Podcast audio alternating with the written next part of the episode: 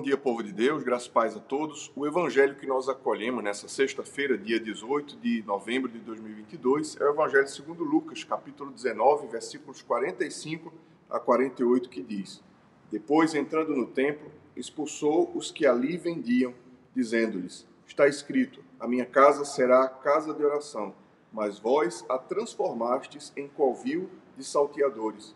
Diariamente Jesus ensinava no templo mas os principais sacerdotes, os escribas e a maioria do povo procurava eliminá-lo. E os maiorais do povo procuravam eliminá-lo.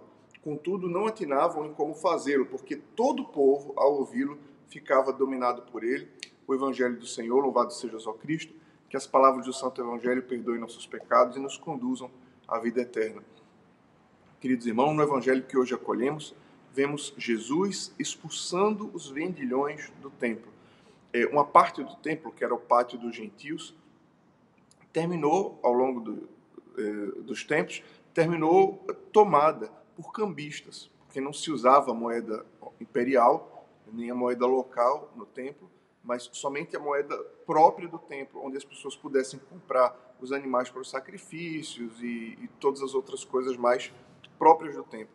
Então, indevidamente, o pátio dos gentios ficou tomado de cambistas que faziam essa troca de dinheiro e que a vida religiosa terminou por se tornar uma espécie de, de negócio lucrativo, ao ponto em que todo o pátio dos gentios que deveria ser dedicado à oração era tomado por bancas de cambistas. Ao que Jesus, de forma muito zelosa, ele toma um chicote, derruba as, as mesas dos cambistas e expulsa os vendilhões do templo, dizendo: casa de meu pai será chamada casa de oração, e vós a transformastes num covil de salteadores. É, é um pouco difícil é, acolher esse evangelho, principalmente quando nós temos a, a impressão correta de que Jesus é manso e humilde de coração. Ora, como alguém manso e humilde de coração pode tomar o chicote e expulsar os vendilhões do templo?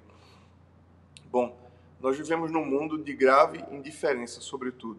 As pessoas é, normalmente acham que o, oposto do amor é o ódio. Não. O oposto do amor é a indiferença, é o pouco importar-se. Então Jesus, tomado de profundo zelo, como diz a palavra de Deus, o zelo de tua casa me consome. Tomado por profundo zelo pela casa de Deus, ele expulsa do pátio dos gentios, do pátio da, do templo, aqueles que, que profanavam o templo, desejando ali oferir lucros altíssimos. Então, hoje nós lembramos uma grande realidade.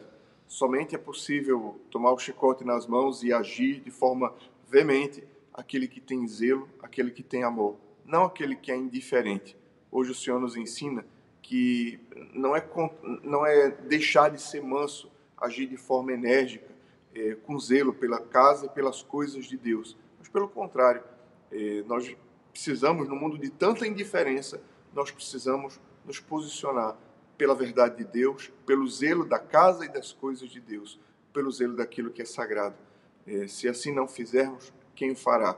Que, ao exemplo de Cristo, possamos deixar que o zelo da casa de Deus possa consumir de amor e de zelo o nosso coração e que assim nós possamos também ser zelosos por tudo o que vem de Deus. E não há como ser zeloso e ficar em cima do muro. Não há como ser zeloso, cioso pelas coisas de Deus e, e, e ser indiferente e deixar que todo mundo faça o que, o que quer e bem entende. Não.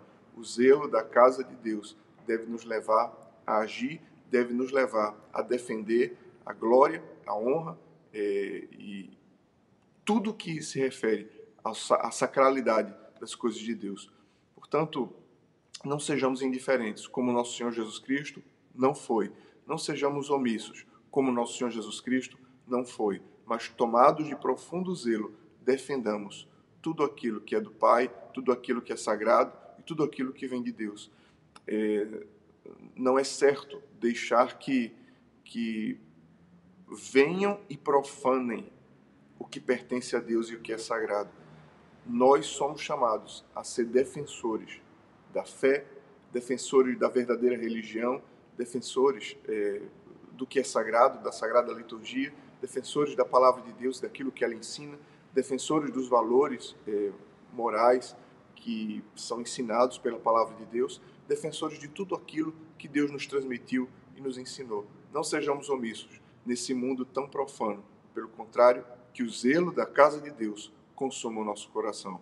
Deus abençoe você, Deus abençoe o seu dia. Em nome do Pai, e do Filho e do Espírito Santo. Amém.